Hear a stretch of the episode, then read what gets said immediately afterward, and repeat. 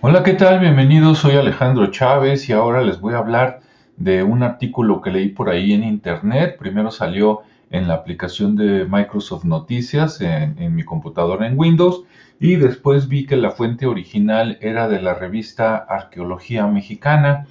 Entonces el tema era el zoológico de Moctezuma, ¿sí? Aunque seguramente pues no solo fue en la época de Moctezuma, sino es algo que se tenía con eh, emperadores o reyes anteriores, pero bueno, como fue eh, el último, digamos, Moctezuma Cuauhtémoc, pues adelante, ¿no?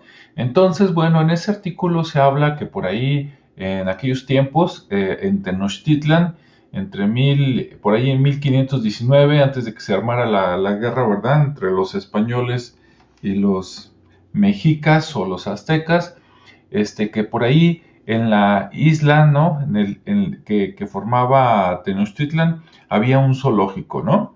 Incluso hay un, hay un dibujo, hay un códice en el códice de Nuremberg, que se tiene creo que por allá en Alemania, donde si se fija uno bien, eh, se alcanza a distinguir dónde está este zoológico con relación a la ciudad y por ahí se ven pintadas cinco aves. En el artículo dice que tres eran tipo pericos o guacamayas. Ya ven que ese tipo de aves de pico corto eh, pero muy fuerte este, tienen colores muy vivos, ¿no? Rojo, azul, verde, amarillo.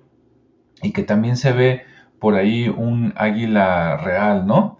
Este, también mencionan que se ve las figuras de un jaguar y un lobo. Ahora, lo interesante no es de que hubiera zoológico en aquel tiempo, que de por sí pues ya es interesante, ¿no? Sino que era no nada más, digamos, para presumirlo en la realeza, ahí con Moctezuma y sus allegados, sino que parece que era una fuente de, ¿cómo digamos?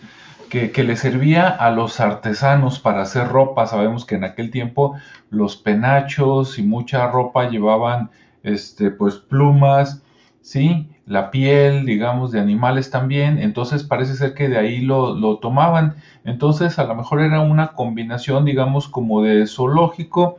De hecho, mencionan que había dos áreas diferenciadas. Uno era el vivario, aunque se oiga chistoso, de animales vivos, y el otro era el aviario. En el aviario tenían aves y reptiles, ¿sí? También había este, serpientes, había sapos, ranas, y en el otro lado tenían a los mamíferos, ¿no? A los felinos. Entonces, pues está muy interesante cómo tenían eso. Dicen que de ahí se surtían, pues que después algunos los mataban, ¿no? Y este, de ahí tomaban las pieles, este, pues los, huesos, las plumas, etcétera. Quiero pensar que también se despachaban, obviamente, este, como para este, leche, huevos, cosa de eso, ¿no? De, de animales exóticos para la comida de la gente más rica. Y bueno, pues es muy interesante, ¿no? Saber que por allá en los tiempos de los aztecas se tenía este lugar, que incluso pensándolo también en cosas más nuevas, puede ser que aparte de todos usos, eso no viene ahí, eso yo lo pongo de mi cosecha, pero bueno, pudo, pudo haber sido también para medicina, ¿no? Sacando este eh, lo que podían de estos animales, sobre todo las, las, serpientes, los sapos, que dices, bueno, pues esos qué, ¿no?